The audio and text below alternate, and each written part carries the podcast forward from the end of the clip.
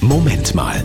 Mit einem Beitrag von Pastor Sebastian Sievers aus Bad Nendorf. Ein neues Handy. Das heißt immer auch, jetzt habe ich die Möglichkeit, den Datenmüll auf meinem Smartphone radikal zu entsorgen. Was sich über die Jahre auf meinem Telefon angesammelt hat, das geht auf keine Kuhhaut und in keinen internen Handyspeicher. Von derben Humorbildern bis zu kitschigen Liedern, von ernst gemeinter Kalenderblattromantik bis zu rechten Fake News.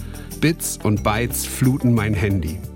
Was da auf meinem Telefon landet, das verbraucht nicht nur Handykapazität. Das belegt auch meinen internen Speicher. Bits und Bytes werden zu Gedanken und Gefühlen und belegen Seelenkapazität.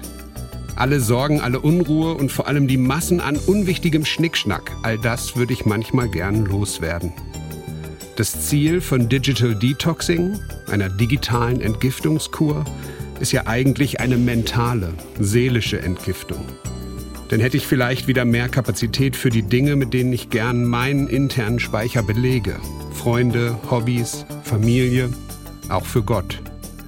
In der Bibel finde ich die Bitte, schaffe in mir Gott ein reines Herz und gib mir einen neuen, beständigen Geist. Das klingt verlockend. Mein neues Handy lege ich für eine Weile zur Seite.